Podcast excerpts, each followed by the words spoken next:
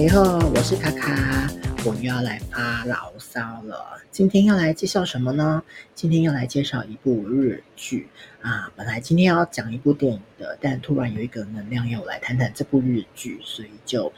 让它插队一下吧。今天要介绍的是二零二三年的一部冬季日剧，是由 MBS 推出的爱情剧，它是由安川由果跟高桥明月共同执导的。爱在记忆冻结时哦，那这部片这部剧是一部 BL 剧啦，那如果有这一类的歧视的人啊，记得要避开哦。好，那我们现在介绍一下导演好了，嗯，这两位导演都是女导演，很特别。好，第一个是安川由果，她是一九八六年生，她在二零一五年的时候就获得了日本专业电影奖最佳新导演奖。好，那得奖作品是一部恐怖科幻电影《Dressing Up》。好，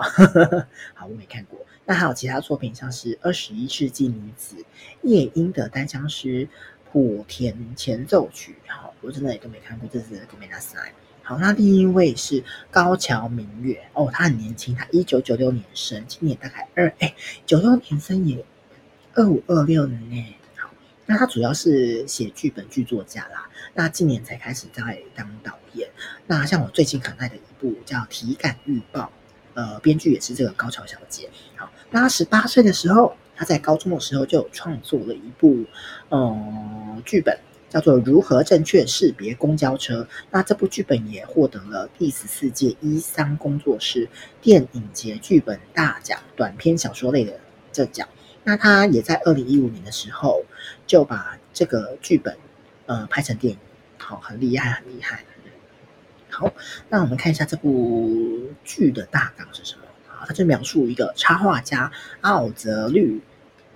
诶，奥库萨拉绿子，好，跟业务员池上玉哉，嗯，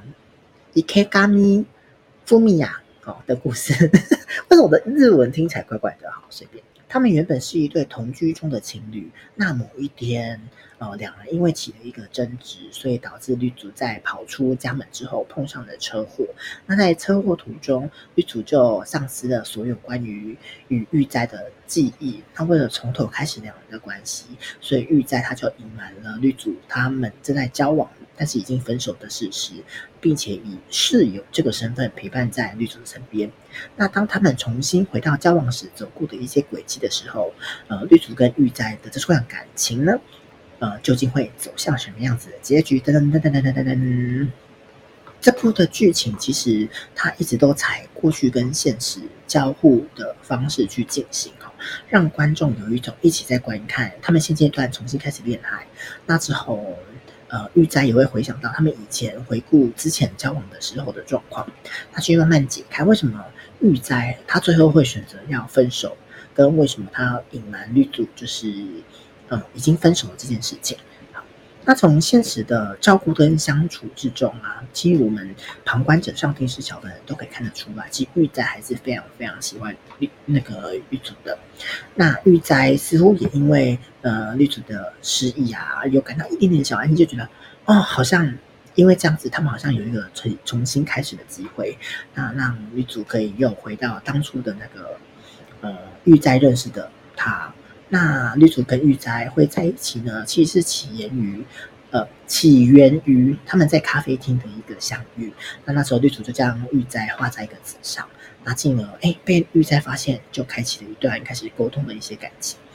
那后来因为绿竹越来越忙碌了嘛，那绿竹就觉得哦，裕哉反正他也会无条件的包容他，因为他觉得玉斋也很爱他。所以他渐渐的把很多事情都视为理所当然啊，或者是遗忘了他们之间的约定啊。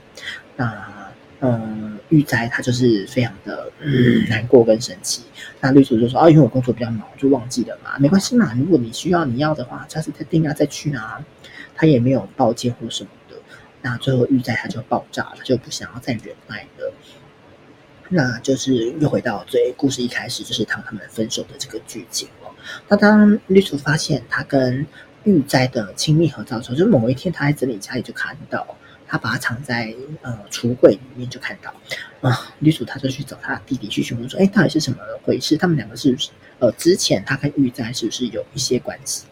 那因为弟弟就觉得，哎，他们关系有一点小复杂，他也不知道大概要怎么去说明。哦，那绿竹就觉得说，哎，是不是玉在他故意隐瞒他，就觉得好像是在耍他，觉得很好玩这样子。那后来他们就回家谈了一下。那因为玉在他又是一个傲娇的性格，所以他就觉得说，因为我觉得跟你走不下去了，所以我们才想要分手。那绿竹就说，好吧，那就分手吧，那就搬出去。他在搬家的时候，玉在的脸就是一脸，我们也不要搬了啊！但是他又傲娇不敢说。那之后搬走了之后，遇到邻居，邻居好像可能就有跟他讲一些人生的，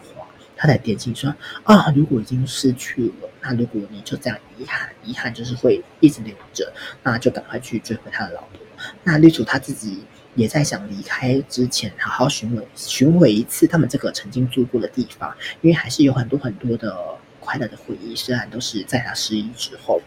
那他就回到他们相遇的那个咖啡店去坐下。那就他也在翻看他之前以前在画画的一个画册，他就突然看到一张图，就发现，哎，这个人长得好眼熟哦，这个是玉哉吗？他是想说，但是我好像没有印象有画过这张图。那女主最后才想起啊，原来在咖啡厅并不是他们第一次见面。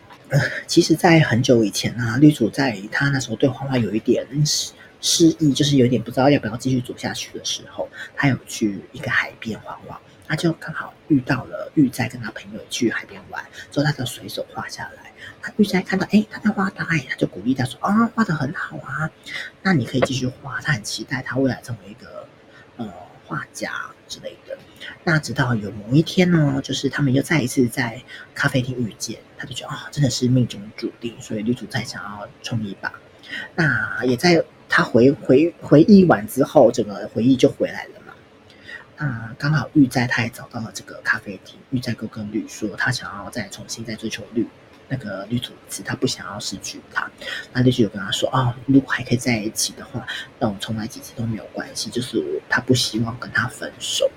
好，那也因为这样子，就是因为那时候。女主她也是因为太爱玉哉了，所以她就说：“你这样跟想要跟我分手，你也没有跟我讲过你不喜欢什么什么事情。”然后打击太大了，出才会出车祸之后才独独的失去了这段就是他们在一起的那个记忆。那最后当然是 happy ending 啦，happy ending 两个就是又开始过着没羞没臊的生活。好，那我来讲一下我看完这部片的一些呃表面的心得。其实拍摄的画面，其实它就是很标准的冬季日剧会有这个氛围，就是画面感觉有点冷冷灰灰的啊，有一点很冷的感觉，就是冬天感很重。就是我发现日剧都有这个状况，就是春夏秋冬，它会四个季节，就是会很分明，它的画面感永远分明。像夏天的日剧就会觉得哦很鲜明啊，很就是哇很夏天，但冬天就是会有哦冷冷灰灰的，好像都好冷哦。对，那但其实我觉得这部。这部剧搭配在冬天是很棒的，因为它会让人家感觉那个冷冷灰灰冬天的感觉更有一种压抑的感觉，那也让人更感到揪心啊。两个主角之间的情感连接，嗯，有一些很压抑的甜蜜感啊，或是玉哉他很别扭的那个关系，都在这个冬季日剧里面一一的。用画面、用颜色啊去呈现，那也不知道是不是温度的氛围还是什么的影响。嗯，观看的人也会跟主角啊，在那个层层叠叠的厚重衣服里面，也感觉到说啊，好像不是只有外面的气温冷冷的，内心也感受到一丝暖暖的。因为他们有一些呃互动，就会让你觉得，嗯，他们明明就很甜啊，很适合，他们好爱互相对方啊，但为什么就是好像就是差了那么一脚这样子？虽然虽然就是我在看这部片的时候，台湾已经热到我在开冷气了啦。对，好，那回到我想要讲的一个比较内心层面的东西，是我替这部剧下的一个标题，就是大家看到的标题，就是你变了，但我也变成那个我讨厌的、不愿意跟你怒火的我自己。那其实变了这件事情有很多很多的面向可以去讨论，因为感情关系是非常非常复杂的，因为每一对不同情侣或每一个不同的关系都会有很多很多可以去探讨的事情，因为人就是这么复杂嘛。好，那今天想要跟大家讨论的、跟沟通的是关于双方沟通的一个这个事情哦，再表达一下我自己的对于沟通这件事情的一些想法。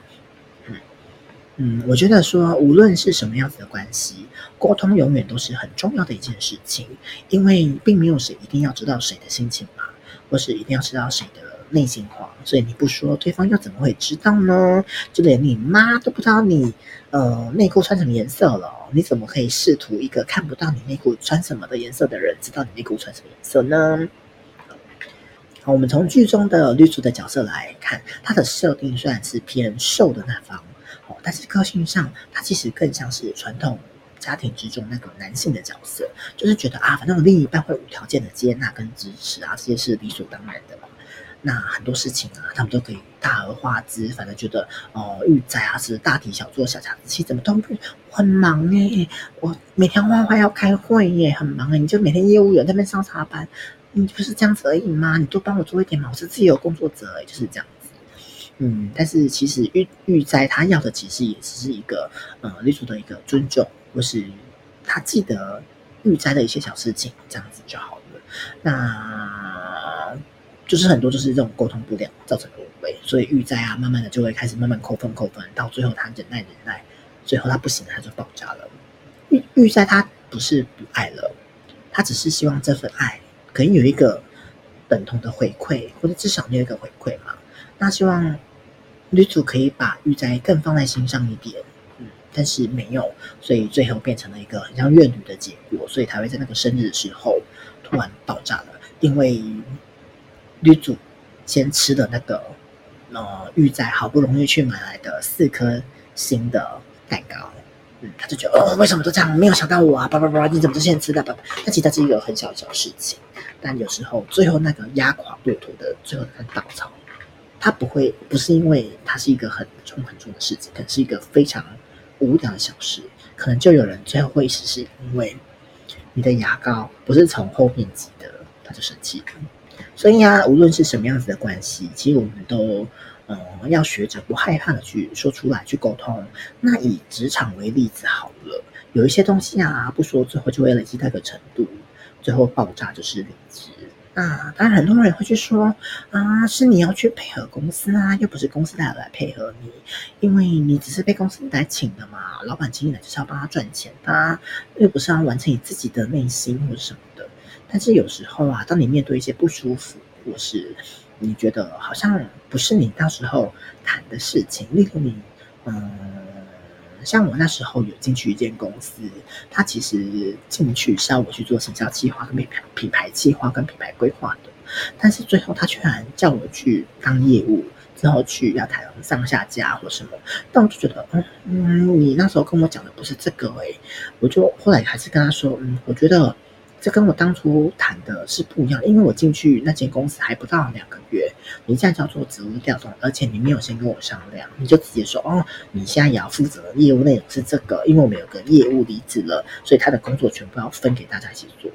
我想说什么意思啊？所以我就跟他，我就跟老板说哦，我觉得这个好像跟当初提的不一样。那我目前还是不太接受说要去做这件事情。那当然，如果你们已经接洽好了。前端弄好了，你后面要我负责去维护、去上上下架，或是谈怎么去做那些事情，我 OK。但是我觉得我不太适合去当业务开发者那一块。那老板一开始也说：“哦，好，他知道了。”但是后来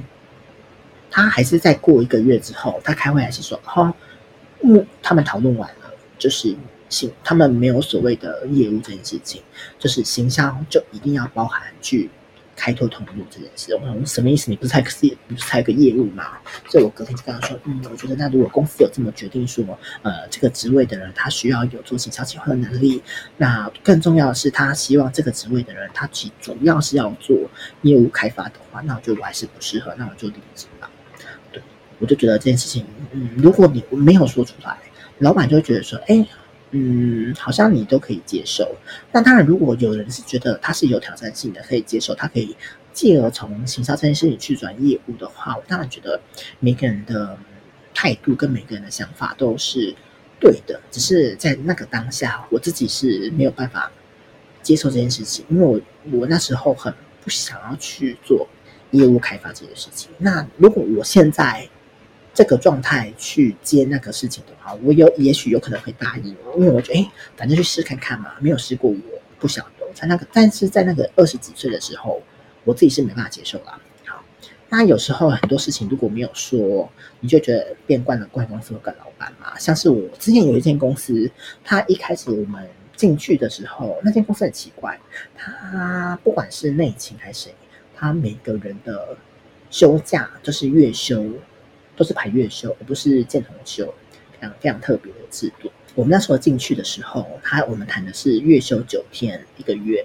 无论大月小月都是九天。但是后来因为公司有一些职务上面的调整，就是反正就是嗯，有一些高层的变动啊，或者是内部的调整，所以他就变成说，哦，一个人就是只恢复八天，因为那个九天他本来就是一个家庭日啊，那你们多休的福利，但现在他们不要了，所以他就把它收回了，就变一个人八天。那我们就觉得很奇怪啊，就是哎，那我们那时候谈的是九天啊，那你少一天不是应该要把那个钱加回来给我们吗？那后来我发现说，啊、怎么加回来了？就是我发现，哎，因为我算怎么算怎么算，我一天的薪水都不是一千块，但是我看到薪资条，我只被加一千块，我就觉得很奇怪啊。因为那时候主管跟我们说这件事情，就是说，哦，公司会把那个少的那一天假换成钱加回去你们的薪资里面，所以我就打电话给人资，人资就说，啊，我们没有办法决定这件事情，也是你主管要去决定的。我就傻眼，我就整个主管想说啊，那不是说那样子吗？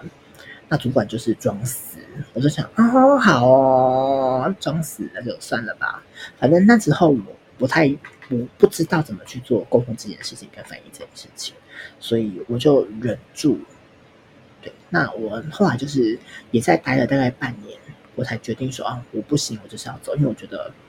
主管已经有太多的让我觉得不是那么舒服的地方了。但是如果是现阶段的我自己，可能会用更不一样的方式去应对，对应对那些事情嘛。对，反正就是都已经过去了嘛。好，那回到我们的主题来，那我要做的是，现代人其实很容易，很容易就是会忽略自己的这个感受，也不容易去说出来，所以就会有很多人在说：“哎呀，赶草的人才有糖吃啊。”但其实这句话它背后的意思是来说。嗯，比较勇敢于去说出自己的感受的人，其实对方也比较能知道说啊，原来你在意的是什么，或是你觉得这件事情不对你来说是不公平的，所以才嗯可以得到一些相对的补偿啊，或者是你想要的东西这样子，那别人也才能接受到嘛，所以才有调整的这个空间。那当然，这个跟每个人的。个性也有关系啦，因为并不是每个人都很愿意跟跟有那个勇气去说。那有的人就觉得哦，我不敢啊，我不行啊，因为他可能有过很多的 PTSD 啊，例如他创伤过后啊，或是他曾经因为这样子被别人打呀，呸呸呸，就是很多人会因为这样自己就好像因为过去有一些经历或什么，造成他现在不太敢做什么事情。那这个可能是需要一些练习跟挑战。那并不是每个人都是有那个勇于犯难的精神。好，这也必须要有一个很高度的自律跟自省，因为你才能知道说，为什么我没有办法接受这件事情，我的脉络是什么，跟他的前因后果，你才能够去跟对方做辩论嘛，而不是只是单纯觉得是抱怨，或是单纯的发泄你的不满。那其实听的人，你也要知道，那个人可能也是需要有一个呃高度的判断能力。不然他只会觉得哦，你就是来跟我抱怨，我说你跟我提的是什么样子好的意见，就是来抱怨而已了。那最后就会有一个隔阂的出现，那就得不偿失。这就是非常我们就是需要你。当然，你有一个你有 sense，你想要确定听的那个人也有 sense。不然，其实很多人其实他就是糊里糊涂的当上了长官，他也不知道怎么运作，他只是觉得年资到了，或是不小心拍了一个马屁。不小心捡了一块金子，上面的就觉得啊，你可以啊，就把你升上来了。但其实他有东西嘛，其实没有。哦，台湾的职场目前有很多很多这样子的人，但很多老板们其实他们也不愿意不愿意去解决这一块的问题了，因为他们觉得哦，反正公司可以 run 就好，还可以赚钱就好，管他的，反正呃底下的人都是免洗筷嘛，就是怎样的就换掉啊，反正人那么多，新鲜人干那么多，每年都有人出来嘛。就换，就是有一点恶性循环，但也没办法。那也像就是变成像现在有很多很多的年轻人，其实更愿意是自己当自己的老板一样，就觉得我不想被绑住，因为很多老板都让人觉得很想翻白眼。回到剧的本身哦，我们要讲的是，呃。绿柱跟玉在，它其实就很像是很多情侣跟夫妻之间的缩影。就因为交往的时间久了啊，就觉得啊，反正你也离不开我，我也离不开你嘛，那我们就稍微任性的放肆一下。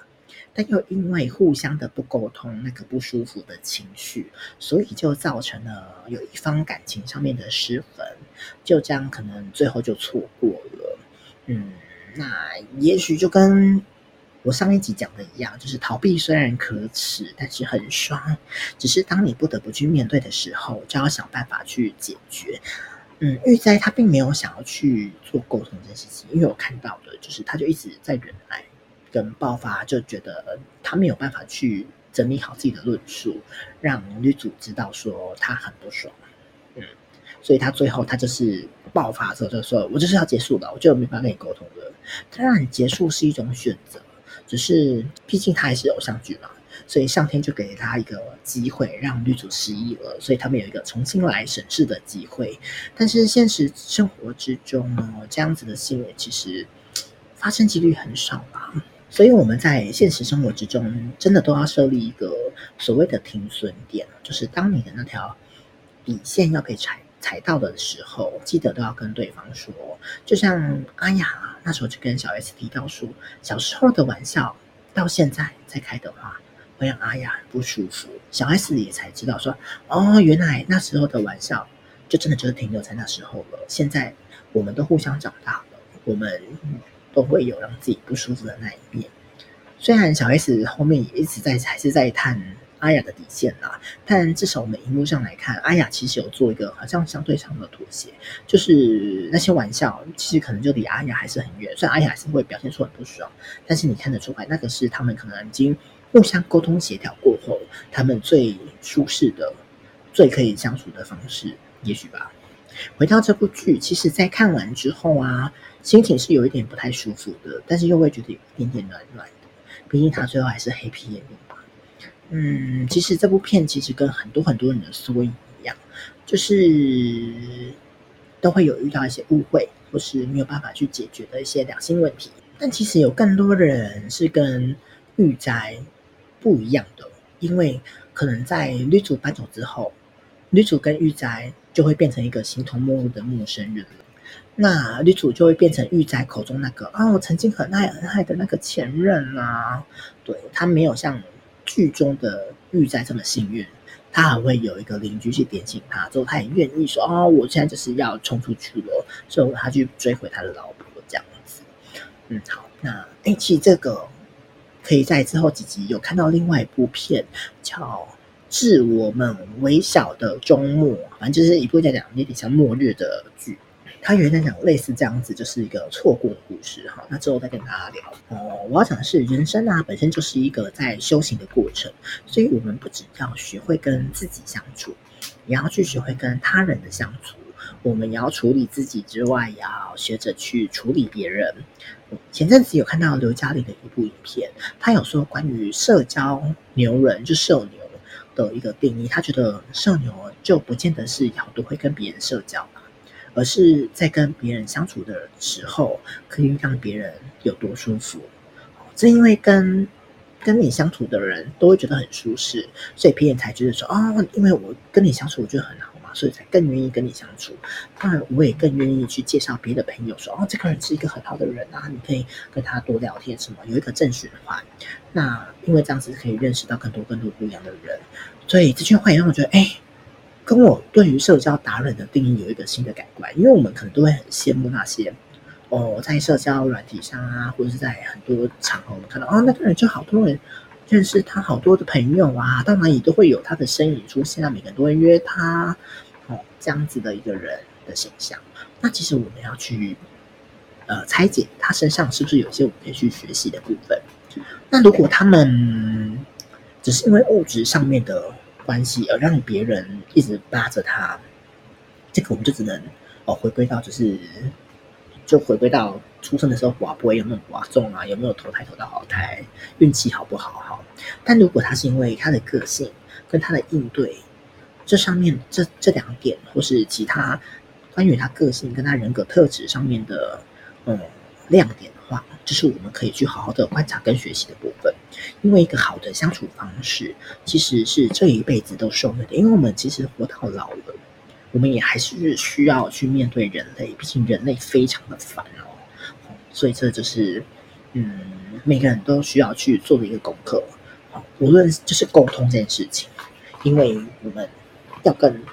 人沟通嘛，呃，你跟 AI 沟通，你也要知道怎么去拆解你要的文字给他啦。但是我们目前还是一个跟人沟通的呃时代嘛，所以跟人沟通其实是非常非常需要去学习、跟观察、跟模仿的。好，如果你没有，你就是先找一个你喜欢的 role model 去模仿他。好，当然这还是需要很多很多的练习啦。呃、这我没有办法教，因为我自己也还是一直在学习中的人哦。我也没有办法，我还是一个社交恐惧症的人，所以啊。我们一起努力加油吧！好，那很抱歉，就是因为我也没有谈过恋爱，所以我没有办法用什么感情的经经验去分享这个课题哈。我只能我用另外一个其他的角度去阐述这个歪理。也许我的分享会比较偏颇，但这也是我该学习的地方。例如像是刚刚讲的，如何跟人好好的去沟通，跟人好好的去相处。那菩萨也跟我说过嘛，说这就是我的功课，就是怎么去跟人沟通，怎么去跟人相处这件事情。嗯，因为他说我的命盘就是我是一个社恐，但是我这辈子的功课就是要打破这这个功课。他说是有点难啦，但是加油，就是如果这辈子没有做完，我下辈子还是要继续做哟。当然啦，感情上面的问题还会有很多很多的问题存在着，因为时空背景上面的不同啊，也有可能是有一方进步了，另外一方还停在原地，这种不对等的关系，这种呃最后就分开的例子也有，嗯，那这个事情就是等之后有看到类似的剧啊，再跟大家分享哦，因为毕竟感情的事情很多可以聊，毕竟人真是很很复杂，人类真的好复杂。最后想跟大家说啊，虽然我们可能因为未知而相爱，呃，也因为相知而分开，但是请别忘记了，我们都曾经爱着那个当初那个美好的样子，我们就把那个美好的样子留在心里吧。至少我们不会怨怼了，也至少我们还感谢着那个时候曾经喜欢着那个可能连自己都不喜欢的自己的那个你。最后别忘了，记得呀。照照镜子，拥抱自己，说我爱你。我是卡卡，让我们下次见喽。